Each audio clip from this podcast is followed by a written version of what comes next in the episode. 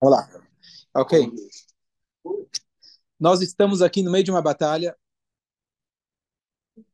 da Palestina. Estamos listando aqui com David. Passaram alguns milênios, mas a história se repete, literalmente. Vamos ver agora. David Amelech, ele estava aqui, ele estava se escondendo dentro do povo inimigo, são os Filistim. É, e naquele momento, Shaul, ele foi lá, ele tinha se consultado com aquela mulher é, feiticeira, trouxe o profeta Shmuel, e ele trouxe, o profeta Shmuel falou para ele más notícias que ele não ia conseguir vencer a guerra.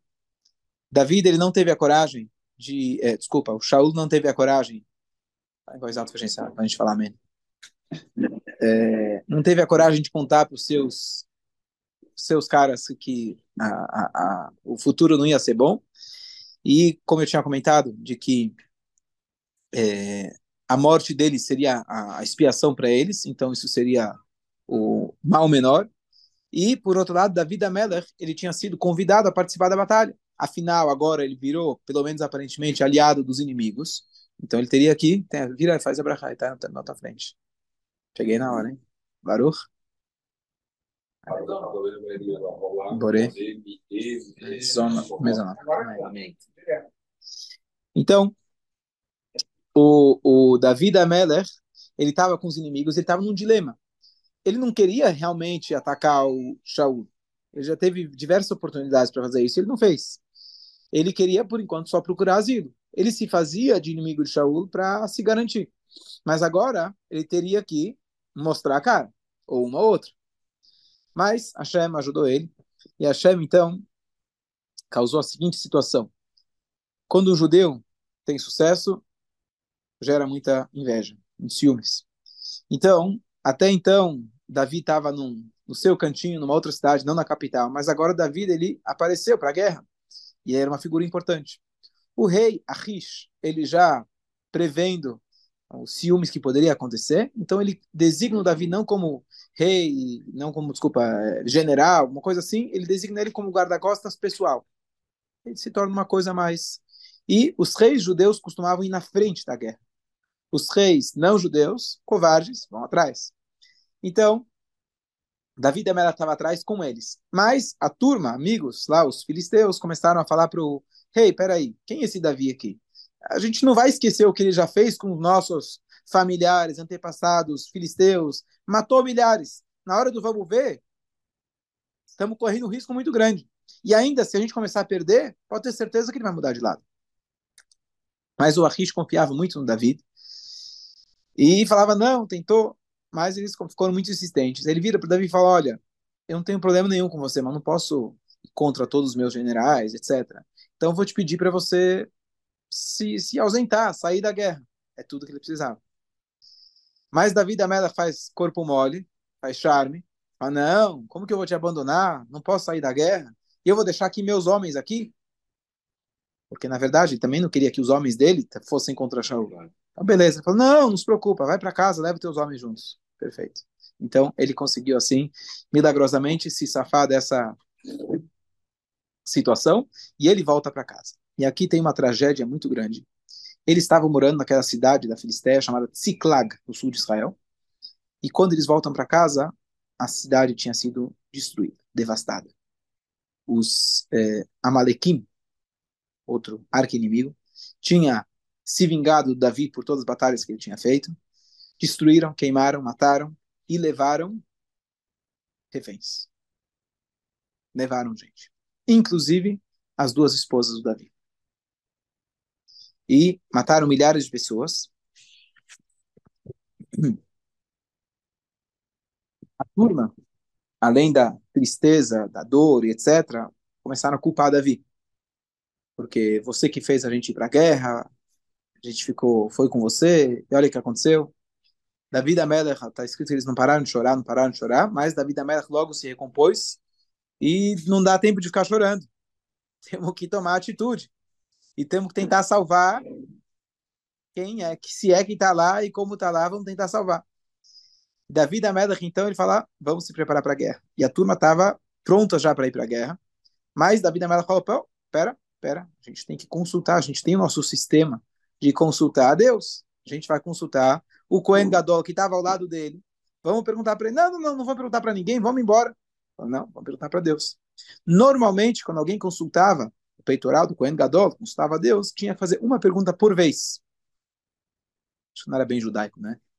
Não sei, judaico pergunta duas, três, responde com pergunta, mas a regra lá... Devo ir para a guerra? Por que não? né? Por que não poderia? Qual a sua opinião? Mas era Deus falando. E Deus, então, dessa vez ele perguntou duas perguntas pela, pela urgência que ele estava sendo pressionado. E ele pergunta: será que eu devo ir atrás da tropa inimiga? E será que eu vou ter sucesso? Eles consultavam já ter resposta de antemão. Então, uma vida para ele fazer a brahai. Chacola mais um. E aí, então, Hashem responde de cara, responde as duas perguntas e fala, vai adiante, amém. Você vai ter muito sucesso, vai conseguir, é, você vai conseguir, amém. Nenhum, dos seu, nenhum de seus homens vai cair na guerra e você vai salvar a todos os seus e as posses. Claro, já tinha tido tragédia, muitos tinham morrido, mas os que tinham sido levados. Ele então fica tranquilo. Um detalhe: a gente nunca deve é, é, racio, racionalizar uma tragédia. Mas aqui, esses comentários são feitos por comentaristas autênticos que escreviam por profecia, e eles fazendo uma, uma avaliação, análise da história, eles atribuem a essa derrota que eles tiveram a duas situações, a uma situação, na verdade. Davi Mela, que indiretamente também tinha sido causador daquela situação que o Saul, Shaul veio lá e matou todos os Koanim de novo. Afinal, ele estava fugindo. Então, de alguma maneira, ele tinha alguma culpa. É, outra, outra, outra coisa, possivelmente isso foi uma resposta divina por Davi ter, ter procurado asilo com os inimigos. Lá também não é lugar de um jovem judeu, rapaz judeu, e, e, e, e procurar, se procurar se proteger. Então, claro, as contas divinas são muito além daquilo que a gente consegue entender, e o que cabe a nós, estudando a história, é aprender para não repetir. Então, nunca se associar, nunca se aliar aos inimigos, claro, e saber que se alguma tragédia, Deus nos livre, aconteceu, mesmo que indiretamente, você leva uma porção de responsabilidade nisso e merece ser fazer chuva e etc. Fala, Leal. Essa, essa consulta aos Urim Betumim, ela podia ser feita assim ou, ou tinha que se preparar? Tinha regras, tinha regras. Para consultar Urim Betumim não era qualquer pessoa. Normalmente era para causas nacionais, é. como essa guerra. É, e provavelmente, provavelmente a pessoa que perguntava tinha que ter méritos para receber essa resposta. Então você perguntava através do Kohen Gadol. E aqui tem um detalhe interessante, a gente popularmente diz que as luzinhas, né, as, as pedras brilhavam e tinha letra. Mas possivelmente Cohen nem olhava nas letras. Naquele momento ele era tomado por um espírito divino e ele falava. Então não adianta só você ter o peitoral. O peitoral sozinho são pedras, não faz nada. Então era o peitoral junto com a presença espiritual do Kohen Gadol. Respondido? É... Podia, podia assim ser feita qualquer outra? Como eu falei, causas nacionais, não é? Apesar de que, apesar de que a história diz do próprio Shaul começou quando ele foi lá consultar, queria saber onde estavam os burros do pai dele. É. Então era uma causa pessoal, mas não era normalmente o que acontecia. Isso foi uma maneira que Deus causou para que ele pudesse chegar até o profeta, que ele pudesse ter começar a jornada dele como rei de Israel.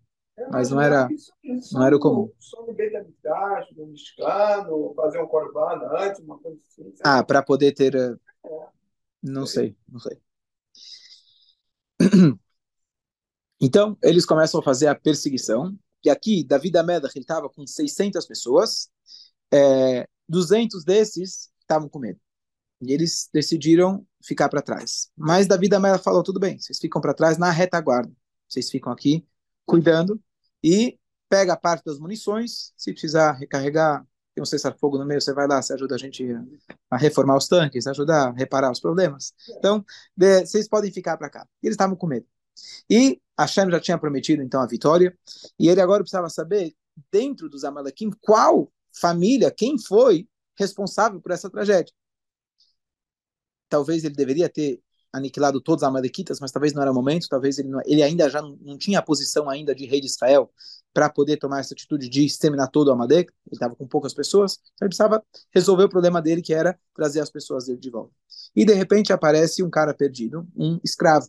Esse escravo era de origem egípcia. Então, eles veem esse cara aí perambulando só meio perdido e capturam ele e trazem ele até o Davi. Perguntam para ele, o Davi pergunta qual que é a tua. Na primeira ele estava morrendo de fome, tá literalmente quase morrendo. Davi da Meller orienta para oferecer para ele comida antes de tudo, realmente ajudar o cara e deram para ele comidas leves, obviamente, bebida e etc. Quando ele se recuperou, Davi da Meller começa a perguntar.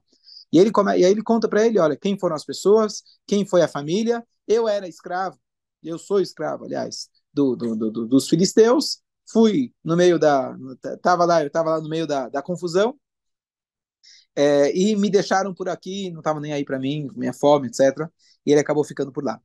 E ele falou, Davi da Melach então falou, então você precisa me contar quem são os responsáveis e onde eles estão. Falou, sim, mas por favor me jura que você vai me não vai fazer nada comigo e você não vai me devolver para meus antigos patrões. Lembra bem o cara que saiu de Israel, não estava querendo voltar para Gaza, né? Saiu da prisão de Israel, não queria voltar para Gaza.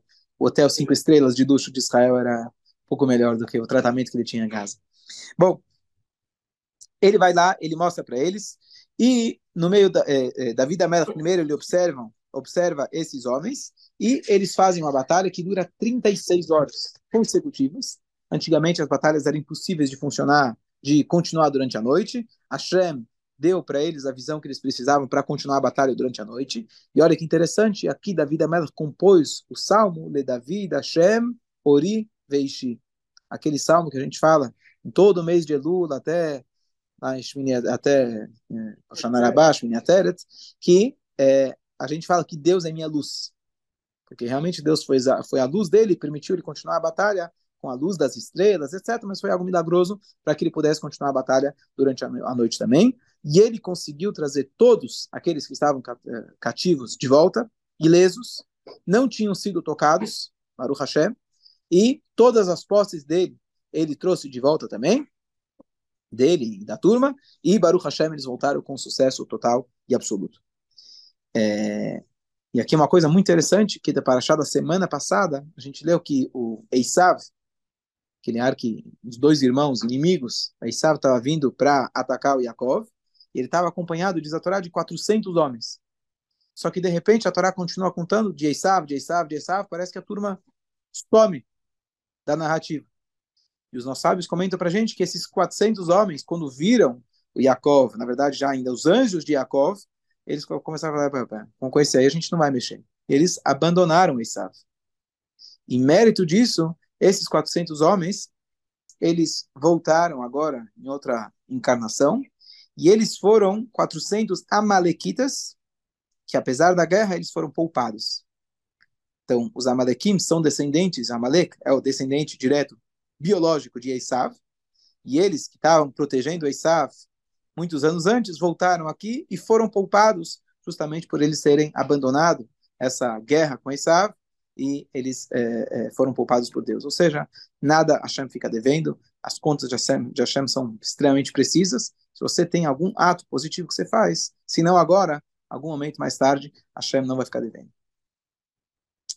E Davi da Melach, agora ele volta para aqueles 200 homens, e aqui tem uma passagem que também a Torá conta para gente, de que quando você faz uma guerra, você traz os despojos, aqueles que ficam na retaguarda são tão importantes quanto aqueles que saem para o ataque.